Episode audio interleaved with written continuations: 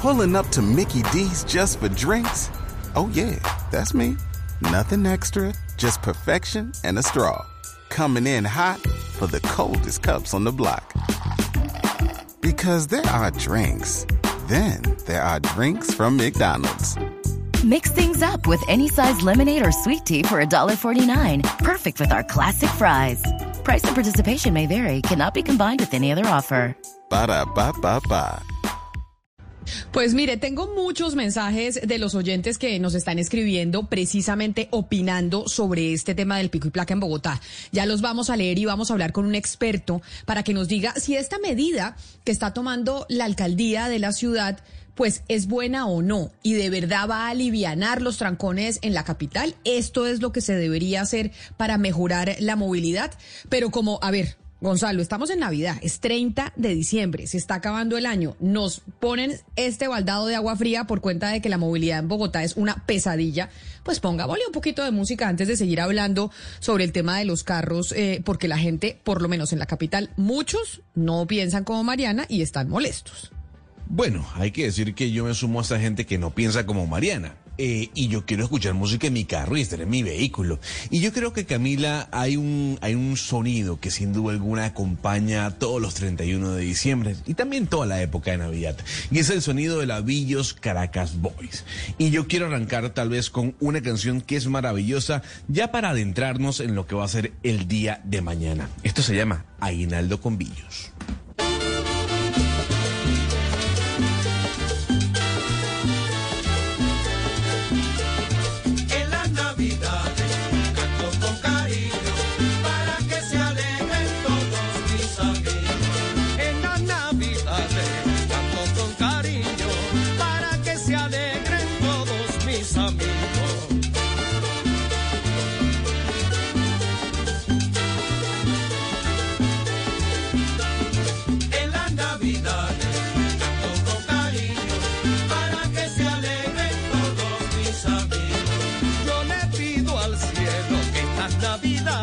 Bueno, y estas navidades en Bogotá, por lo general, para esta época, en todas las administraciones nos mandan un baldado de agua fría cuando mucha gente está en la playa, en la piscina o en eh, las fincas o a donde pueden irse a encontrarse con eh, sus familiares. Pero por eso quiero saludar a esta hora a Darío Hidalgo. Él es experto en movilidad e investigador de movilidad sostenible. Profesor Hidalgo, bienvenido. Gracias por acompañarnos hoy aquí en Mañanas Blue.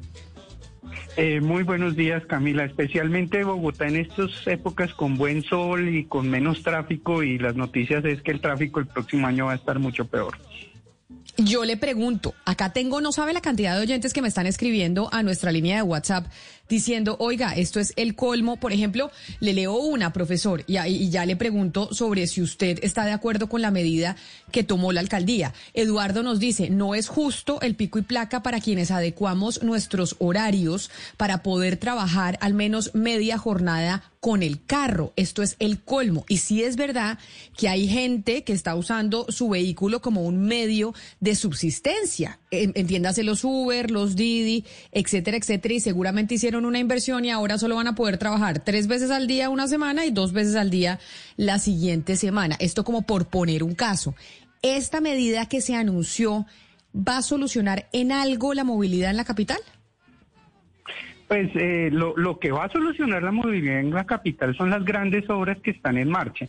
La construcción de las líneas alimentadoras del metro de la 68 es la Cali, la construcción que, es, eh, que se está haciendo de la avenida Guayacanes, de la avenida El Rincón, eh, la extensión de la avenida Boyacá, lo que viene más adelante con la ampliación de la autopista norte y la carrera séptima, la construcción, por supuesto, de la primera línea del metro. Esas son las soluciones estructurales a, a los temas de movilidad de la ciudad y pues el plan de obras que viene desde la administración pasada y que está en ejecución y los nuevos proyectos que, que están, eh, pues que se hicieron por valorización, se contrataron y estarán en construcción los próximos dos años. Esas son las medidas que mejoran la movilidad de manera estructural y que pretenden pues eh, ayudarle a la, movilidad de los bogotanos en el mediano y largo plazo. En el corto plazo pues es, es generación de empleo y trancón. Y ese trancón solo se puede mitigar, no se puede solucionar y las medidas que han sido planteadas por la Secretaría de Movilidad, la alcaldía, ayudan a la mitigación, no solucionan la movilidad ni más faltaba, pero ayudan a la mitigación del impacto que generan estas grandes obras. Y, y pues ya habíamos ensayado el tema del pico y placa todo el día desde el 2006, 2007, cuando también tuvimos grandes obras, la- las ampliaciones de, Transmilenio de, de la 26 y de, y de la décima y otros proyectos en esa época y, y la administración de ese momento, Samuel Moreno ensayó la, la, la medida de pico y placa todo el día con un resultado en corto plazo bueno y en mediano plazo malo. En corto plazo, pues, eh, redujo congestión.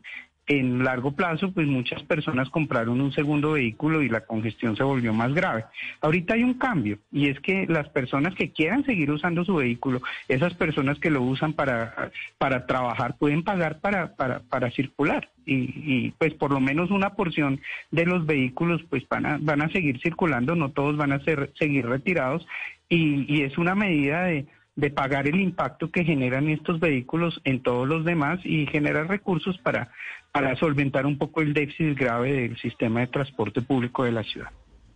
Y doctor Hidalgo, eh, es que no, no entiendo una cosa, o sea, ¿qué porcentaje? Yo no sé si hay una relación de pronto con la cantidad de bogotanos que dependen del carro y la el porcentaje de tráfico que causan esos bogotanos. A ver, ¿qué porcentaje Sí, de bogotanos utilizan el 15% carro? de viajes, solo hay un 15% del total de viajes de la ciudad en carro. Es decir, es la proporción más baja con respecto a los que usamos el transporte público, eh, un 7% que usan la bicicleta, un 30% que caminan, porque hay una porción importante de los bogotanos que simplemente caminan para llegar a sus destinos. Solo un 15% de las personas usan el vehículo particular, ya sea para, para, para ir a su trabajo o para, usarlo como me- mecanismo, me- mecanismo de, de generación de ingresos. Pero ocupan eh, eh, el- la mayor proporción de la malla vial, que es insuficiente, definitivamente tenemos una malla vial insuficiente, pero son los carros, ese 15% de los viajes que ocupan el 85% del total del espacio vial de la ciudad y generan los impactos negativos de congestión, contaminación, de accidentalidad. Eh, muchos dicen que pagan impuestos, pero los impuestos que pagan son totalmente insuficientes. Pagamos, porque yo también soy propietario de vehículo. Los impuestos que pagamos los propietarios de vehículos son totalmente insuficientes, inclusive para, para hacer el mantenimiento rutinario de, de- la malla vial, mucho menos para la rehabilitación y expansión. Es decir, pues de- nosotros tenemos como una, una sensación de que tener el carro ya deberíamos tener el espacio, pero realmente tener un carro genera no solo costos eh, directos en, en la infraestructura vial que se necesita y su mantenimiento, sino también costos a la sociedad en su conjunto en términos de congestión, contaminación, Pero, profesor Hidalgo. que no pagamos. No pagamos. De acuerdo. Y, y nos sentimos, sentimos que eso es algo que debería ser un derecho y pues realmente eh, es bien insuficiente lo que, lo que contribuimos para, para ayudar a la solución del problema. Pero entonces quiero decirle, si- preguntarle si es cierto o no este mensaje que me manda un oyente que lo está escuchando en estos momentos que se llama César Mundaca y dice que tenemos que tener en cuenta que Colombia es uno de los países que menos carro tiene por cada mil habitantes. Tiene menos de la mitad de. Argentina, Chile y muchos países más de, Am- de América Latina. Entonces que eso lo que demuestra es que aquí hay falta de alcaldes efectivos y de visión de futuro. Que si bien es cierto, no, solo el eso no, 15% de eh, la población se moviliza en vehículo particular, pues comparado Imagínese con otros países iguales a 30, nosotros, somos los que menos carros tenemos. 40. Imagínense que el porcentaje fuera mucho más alto. El trancón sería aún más grave y más difícil. Nosotros no tenemos que promover el uso del carro como medida para, para la movilidad. Eh, no tenemos que llegar a los niveles de Argentina, donde el 50% de los viajes en Buenos Aires son en vehículo privado. No llegar allá, pues, eh, primero el trancón sería bestial y segundo las consecuencias en contaminación y accidentalidad también serían mucho más altas. Oh, pero entonces, ¿qué es lo que pasa, profesor Hidalgo? Pero profesor Hidalgo, ¿qué pasa entonces que en Argentina, en Buenos Aires, el 50% de la gente tiene carro privado y tienen una situación de movilidad mucho menos grave que la nuestra? Es que nosotros tenemos el peor Eh, tráfico del mundo. Entonces, ¿qué es lo que eh, ha peor sucedido en una capital como la nuestra, que teniendo menos carros, la movilidad es la más desastrosa del planeta? Eh, en la última medición de INRIC salimos de octavos y es una medición solo de mil ciudades que no tiene en cuenta las ciudades chinas, ni las ciudades africanas, ni las ciudades de la India. No, no, es la peor movilidad del planeta, pues sí es grave, no estoy diciendo que no sea, no sea mala, es mala la movilidad en carro, porque lo que mide INRIX es la movilidad en carro. Ah, no, se lo digo porque el dato no lo dio el secretario Estupiñán, fue un dato dado por él mismo. De ahí es donde sacamos el dato. Entonces hay que actualizar, hay que actualizar a, a, a, Nicolás en el sentido de que en la última medición de INRIX no salimos de primeros, sino de, de octavos. Y la peor ciudad que salió es Londres y Londres tiene una extensísima red de transporte masivo, pues tiene el metro más antiguo del mundo, tiene muy buenos andenes, muy buenas ciclorrutas, porque lo que IndyRix mide es la movilidad en carro, no la movilidad general y el acceso. Y lo que tenemos que medir es la movilidad general y el acceso y no solo la movilidad en carros. Es grave el trancón y tenemos que tomar medidas para mejorarlo y parte de eso es usar menos el carro. Oiga, doctor Hidalgo, lo que está pasando en Bogotá, pero también en Medellín y en Cali, es que ante la gran congestión y el mal servicio del transporte público, pues mucha gente que incluso tiene carro termina comprándose una motocicleta, pues que es más económica, porque genera menos congestión y porque la entregan con, con, presentar solamente la cédula. Eh, ¿Esto qué tanto impacta la, la, la, el tráfico, la movilidad en una ciudad como, como Bogotá, bueno, en cualquier capital del mundo? Lo que vemos es cantidad de motocicletas ahora en las calles. Sí, en Medellín el uso de la motocicleta es el doble del de Bogotá, el de Barranquilla también es más alto que el de, la, de Bogotá. En Bogotá pues eh, es, es importante, tenemos 6% de los viajes cotidianos en, motocicleta y, y, pues eso va, va, a, va a seguir subiendo porque la motocicleta es un vehículo muy ágil eh, eh, muy muy barato en, en, términos económicos. Incluso las motocicletas de muy bajo cilindraje pues cuesta lo mismo eh, que usar el transporte público eh, pagar la motocicleta y, y, usarla. Entonces lo que podemos esperar es un poco de crecimiento del uso de la motocicleta con consecuencias fatales eh, más del 60% de las personas que mueren en incidentes de tráfico en el país son motociclistas y contribuyen también a el atropello de eh, peatones y ciclistas. Profesor Hidalgo, pero pongámonos un, un, minuto en los zapatos de esa persona bogotana que compró su carro, que tiene que pagar anualmente su impuesto de rodamiento y que además no encuentra un, un sistema intermodal de transporte articulado que le garantice una, una, una, buena calidad de vida en el transporte, porque Transmilenio no le funciona, porque no hay ciclorrutas, porque no funciona nada. Esa persona que nos está escuchando en este momento, ¿qué se le puede decir ante este panorama, profesor Hidalgo? Bueno, decirle primero que hay muchas más personas en este momento que ya están utilizando el transporte masivo Transmilenio y hay un 6% del total de viajes, que es un poquito menos de la mitad, que ya usan la bicicleta y que pues es una opción.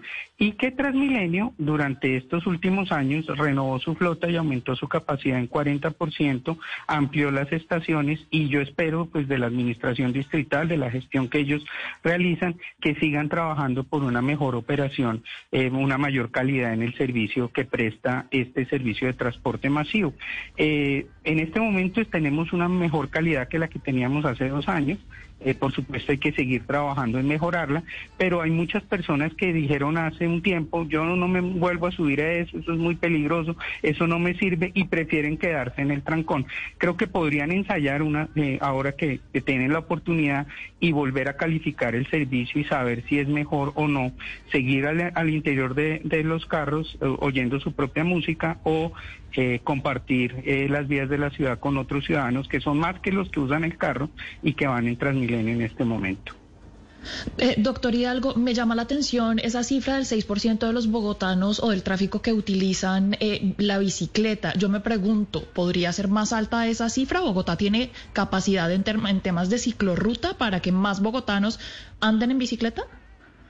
Es una muy buena pregunta. Para poder mejorar el uso de la bicicleta hay que seguir expandiendo el tema de las ciclorrutas para darle seguridad a las personas que las usan. Hubo algunas ampliaciones el año eh, 2020 y 2021 eh, con motivo de la pandemia, eh, que incluso usaron eh, carriles de tráfico mixto para, para lograr esas ampliaciones. En la calle 13, la primera, eh, la primera expansión de ciclorruta en la calle 13 fue sobre el carril mixto. Ahí hubo muchas protestas y, y luego se reconstruyó sobre la zona que, que está reservada para, para la ampliación de la vía. Se, se, construyó la ciclorruta y muchísimas personas en la calle 13 la están usando en este momento y en la carrera séptima y la carrera novena eh, también se, se utilizó el carril mixto y ha mejorado muchísimo el uso de bicicleta y incluso aumenta la capacidad de estas vías. Un carril de tráfico mixto puede mover del orden de 2.000 personas en una hora, un carril de bicicletas puede mover tres veces eso, 6.000 es decir, aumenta la capacidad para mover personas. Por supuesto, eh, la persona que preferiría quedarse en su carro lo ve como una opción negativa, pero para quienes optan por la bicicleta han tenido esa opción. Por supuesto, hay que seguir ampliando. Hay un gran proyecto eh, que se llama la Cicloalameda del Medio Milenio, que va a conectar varias localidades de la ciudad eh, y que está en proceso de, contratación. Ese va a ser una opción extraordinaria. También para la porción de bogotanos que pueden usar y quieren usar la bicicleta, que puede ser mucho más alto que ese 6%. Hay una anécdota muy bonita de la construcción del metro en Copenhague en, en hace 10 años que ellos eh, pues tuvieron que cerrar muchísimas vías por, por la misma construcción de- del metro y lo que hicieron como plan, uno de los planes más importantes de mitigación al impacto en el tráfico fue la expansión de la red de ciclorrutas y la construcción de nuevos puentes. Es una ciudad que tiene varios canales, que tiene eh, un, un canal bastante amplio de su propio río. Pero profesor, ahí cuando la gente lo eso. escucha a usted diciendo eso y comparando con la, con, eh, la experiencia que ha tenido Copenhague, dicen eh, no solamente hay que mejorar la infraestructura para que la gente pueda movilizarse en bicicleta, sino que en eh, Bogotá tenemos dos factores. Y es uno, el Sí, de la la inseguridad. Sí es cierto Sí. que cada vez hay más robos de bicicleta. Y dos, que Sí, tenemos una ciudad en donde llueve mucho. trabajar. Eh, el tema de llueve mucho no, no me parece tan grave porque en, en Copenhague cae nieve y hace muchísimo frío en invierno y hace muchísimo calor en verano. Entonces el tema del clima no me parece tan, tan pesado en términos de, de impacto. El término de inseguridad sí tiene toda la razón, Camila. Es un tema en el cual eh, en este momento estamos en una situación muy difícil y hay que seguir trabajando de manera muy fuerte. Una de las cosas que pasa este año 2022 es la puesta en marcha del sistema de bicicletas públicas. Eh, entiendo que ya firman el contrato, si no lo han firmado ya, y tendremos una opción adicional para el uso de la bicicleta sin ser la bicicleta propia, serán las bicicletas públicas de, de, eh, eh, que, ponen en, al servicio la ciudad para, para completar los viajes o para hacer viajes completos que sean viajes relativamente cortos, que serán mucho más eficientes en, en bicicleta que, que en el vehículo particular. Pues es el profesor Darío Hidalgo, experto en movilidad e investigador de movilidad sostenible, hablando sobre esa decisión con la que hoy nos sorprende la administración de Bogotá a los capitalinos, que tendremos pico y placa de 6 de la mañana a 9 de la noche, de lunes a viernes, porque ya se descartó el pico y placa los sábados de lunes a viernes de 6 de la mañana a 9 de la noche en Bogotá a partir del martes 11 de enero. Profesor Hidalgo, mil gracias por habernos atendido y por explicarnos y darnos su opinión en torno a esta medida que toma la administración de Claudia López. Eh, muchísimas gracias. Espero que tomemos por el buen lado en este en este diciembre eh, las dificultades que afrontaremos en el tráfico en el 2022. Pues según lo que me están escribiendo muchos oyentes a través de nuestra línea de WhatsApp, profesor, difícil, difícil que la gente se lo vaya a tomar bien. Mil gracias y feliz día, feliz año. Lo mismo. Gonzalo. Judy was boring. Hello. Then Judy discovered ChumbaCasino.com. It's my little escape. Now Judy's the life of the party. Oh, baby, Mama's bringing home the bacon. Whoa, take it easy, Judy. The Chumba life is for everybody. So go to ChumbaCasino.com and play over 100 casino style games. Join today and play for free for your chance to redeem some serious prizes. ChumbaCasino.com. No purchase necessary. Void where prohibited by law. 18 plus terms and conditions apply. See website for details.